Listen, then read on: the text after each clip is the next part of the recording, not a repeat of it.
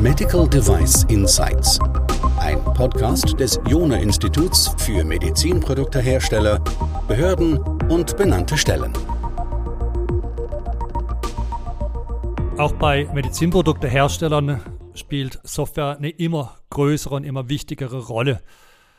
Und das heißt nicht nur, dass die Produkte mehr Software enthalten, sondern dass die Hersteller insgesamt auch einer digitalen Transformation unterworfen sind oder auch Teil dieser digitalen Transformation sein sollten. Und dazu habe ich heute den Dr. Jörn Appel eingeladen gehabt, ein Experte genau für dieses Thema, wie schaffe ich es, ein Unternehmen durch diese digitale Transformation zu führen.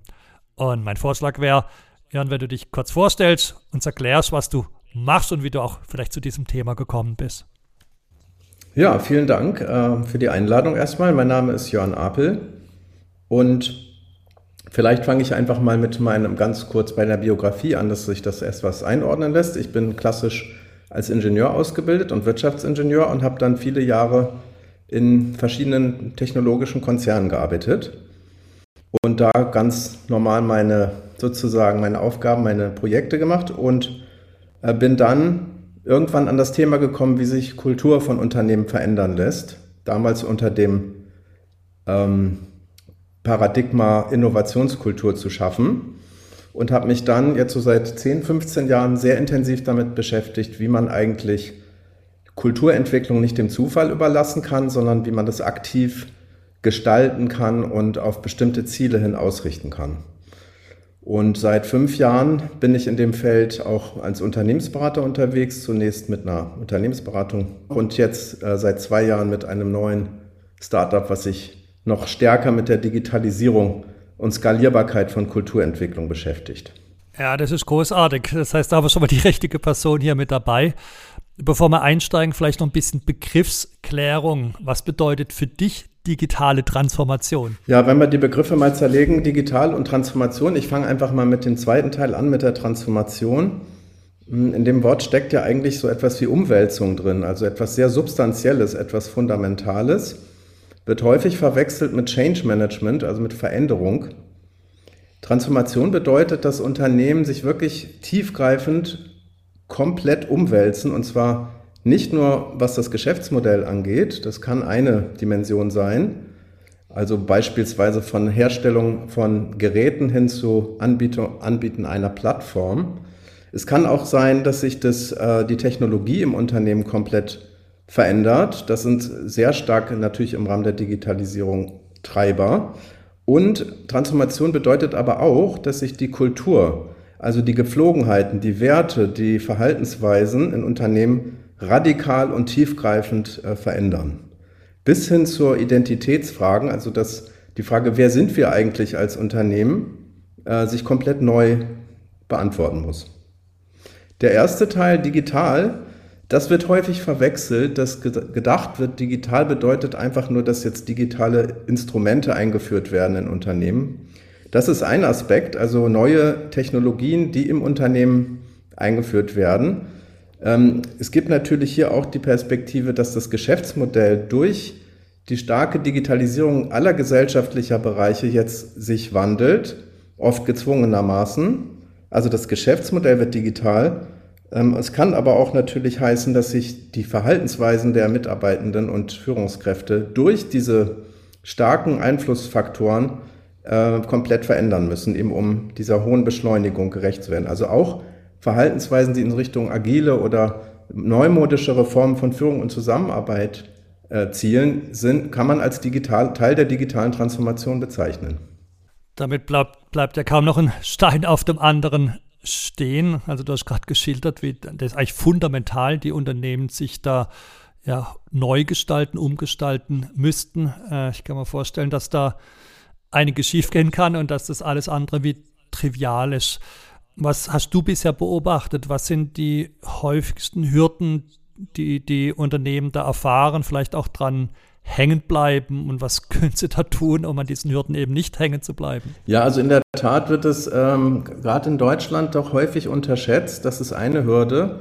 Ich mache da mal ein Beispiel, dass ich mal mit einem Bankvorstand gesprochen habe über das Thema und dann war die Antwort, naja, wir haben alle iPads inzwischen, also wir haben das eigentlich hinter uns. Also das war natürlich jetzt ein Extremfall, ist auch schon ein paar Jahre her. Das wird er wahrscheinlich heute nicht mehr so beantworten. Aber tatsächlich die, äh, den Impact zu unterschätzen, ist, glaube ich, eines der größten Hürden.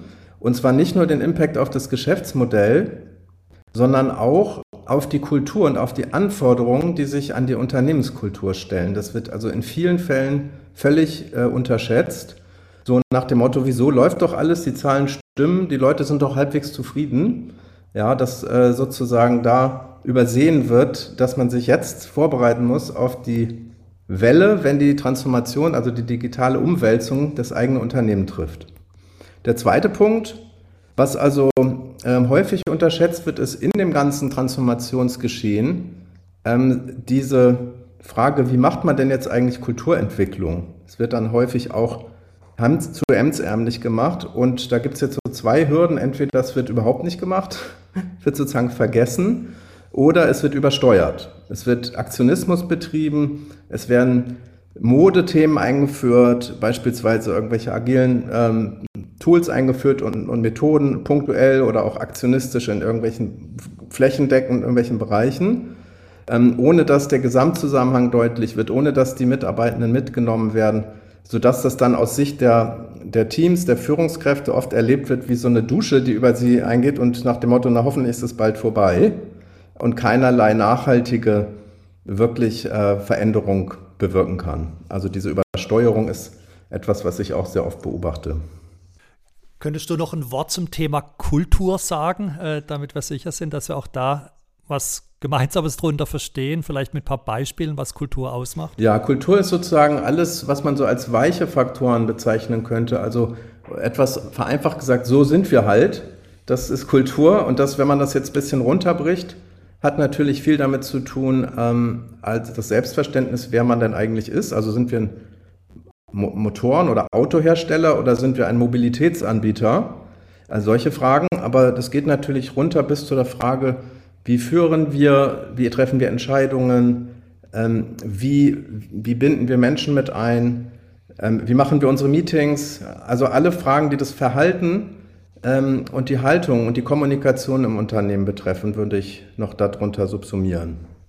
Okay, also damit hast du jetzt ganz wichtige Elemente gesagt. Möglicherweise sind jetzt das auch schon die Ansatzpunkte, wo man ran muss, aber ich frage lieber ex, äh, ex äh, Presses Verbis, also wie gelingt jetzt so eine Transformation? Was sollte man tun, damit es jetzt eben nicht nur so ein Lippenbekenntnis bleibt, sondern die Organisation auch vielleicht in einer steuerbaren Weise äh, von einem Ist- zu einem Zollzustand zu bringen? Ja, das ist natürlich eine spannende Frage, ähm, mit der ich mich schon lange beschäftige. Deswegen würde ich sie mal so beantworten, wie man es nicht tun sollte, wie es aber häufig gemacht wird. Das ist, dass man einfach appellativ sagt, jetzt müssen aber bitte alle sich verändern. Und wir haben auch mal aufgeschrieben, äh, wie und wohin sie sich verändern sollen. Und jetzt geht's los. Also diese Form von appellativen äh, Einfordern von Veränderung das ist in den meisten Fällen nicht das Richtige. Und um das mal mit einem Gegenbeispiel zu illustrieren, kann man sich mal die Frage stellen, wie hat das eigentlich Google oder Apple geschafft, dass heutzutage buchstäblich alle Menschen auf der Welt ihr ganzes Leben mit einem Smartphone organisieren? Wie haben die das eigentlich gemacht? Das ist ja ein tiefgreifend transformativer kultureller Wandel. Und der wurde nicht von irgendeiner Regierung beschlossen und dann durchgesteuert, sondern der ist ja irgendwie anders vonstatten gegangen. Und das ist für mich wenn man so will, die Blaupause für gelingenden Wandel. Wie schafft man das eigentlich, dass viele Menschen etwas tun, äh, was einem dann am Ende äh, sozusagen hilft? Und wenn man das jetzt mal genauer anschaut, dann sind da so ein paar Prinzipien dahinter. Das erste ist Freiwilligkeit. Also wir müssen bei solchen Veränderungen darauf achten, dass sich alle Beteiligten auf diese Reise freiwillig einlassen. Und wenn sie sich gezwungen fühlen, haben wir schon den ersten Fehler gemacht. Der zweite Ansatz ist den Nutzer im Fokus, im Zentrum, also die Nutzerzentriertheit. Das muss für jeden Einzelnen Sinn machen und ihm helfen. Im besten Fall Spaß machen. Das klingt zwar äh, fast unmöglich zu erreichen, ist es aber nicht. Man muss einfach nur anders dran gehen. Also wie kann man das machen, sodass das für jeden Einzelnen einen positiven Beitrag leistet? Und äh, dann muss man natürlich darauf achten, dass das auch skaliert. Also das nützt ja nichts, wenn wir 300.000 Mitarbeitende in einer Organisation haben und 30 davon mit wehenden Fahnen in die Digitalisierung stürmen. Wir brauchen ja Ansätze, die sozusagen im Gesamtunternehmen greifen und auch möglichst zügig und gleichförmig da durchlaufen können. Genau, und da gibt es natürlich, wenn man sich die Prinzipien jetzt äh, nimmt, äh, spannende Ansätze und einen davon ähm, glauben wir auch gefunden zu haben. Kann ich gerne noch ja. mal konkreter detaillieren. Ja, da nimmst du mir natürlich die nächste Frage ein Stück weit äh, schon vorweg. Also jetzt hast du die Prinzipien dargestellt, jetzt gibt es wahrscheinlich auch Mechanismen, keine Ahnung. Also ich vermute mal, dass es auch wieder Prozesse gibt, ja, also mit keine Ahnung, mit gewissen immer wiederkehrenden Elementen oder die man verschiedenen Transformationsprojekten wiederfinden würde. Was wären jetzt diese einzelnen Schritte, um so einen Prozess führen zu können oder mit einer besonders hohen Wahrscheinlichkeit zum Erfolg führen zu können? Genau, also es gibt sicherlich äh, viele Möglichkeiten. Wir haben uns jetzt auf einen sehr erfolgversprechenden Ansatz spezialisiert und das ist, dass wir erstmal grundsätzlich mal bei einem Team ansetzen. Also wir setzen jetzt nicht äh, bei einzelnen Mitarbeitern oder nur bei den Führungskräften an, sondern wir schauen uns an ein Team als die kleinste funktionale Einheit einer Organisation. Und jetzt, was braucht ein Team eigentlich, um in der digitalen Transformation nicht nur erfolgreich zu sein, sondern effektiv zu sein, Spaß zu haben, vorwärts zu kommen, das Gefühl von Selbstwirksamkeit und Eigenverantwortung zu erleben. Das ist sozusagen unser Ausgangspunkt. Und wir versuchen jetzt sozusagen Early Adopters zu gewinnen in Unternehmen, die sagen, wir haben, das, haben da Lust zu, wir machen das. Und diese Teams begleiten wir sehr, sehr konsequent und strukturiert über zwölf Wochen in deren Meetings. Also da, wo tatsächlich deren Arbeit stattfindet, wo die Kommunikation stattfindet und nicht in einem Seminarraum oder in einem Hotel, wo auch immer, sondern tatsächlich bei der Arbeit. Und diese Teams äh, sind für uns sozusagen die Zugpferde, die sagen, wenn sie fertig sind, die ihre Begeisterung dann teilen und die damit, und da bin ich wieder bei dem Beispiel von Google oder Apple, die Nachahmer dann sozusagen anregen, sagen, ich, wir möchten das auch haben. Und wenn man das geschickt aufsetzt, dann ergeben sich aus zwei, drei Teams dann 30, 40 Teams und aus 40 dann irgendwann 100 und immer mehr. Es wird dann sozusagen diese Glockenkurve von den Early Adopters bis zu den Late Followers der Reihe nach durchlaufen. Und wie wir das machen, vielleicht noch konkret. Wir gehen ähm, in die Meetings rein, indem wir uns über Remote-Verbindung, also Videokonferenz, dazuschalten. Auf die Weise lässt sich das eben sehr kostengünstig darstellen und auch gut skalieren. Ähm, und helfen praktisch über diese Reise hinweg den Teams bei allen Themen, die sie brauchen, um ganzheitlich vorwärts zu kommen. Also jetzt nicht nur, wie mache ich jetzt Meetings, sondern auch, wie gebe ich Feedback, wie treffe ich Entscheidungen, wie kläre ich Ziele und Prioritäten. Also alles, was ein gutes Team braucht, wird sozusagen Schritt für Schritt über zwölf Wochen gemeinsam mit einem externen Begleiter entwickelt und nachhaltig verankert.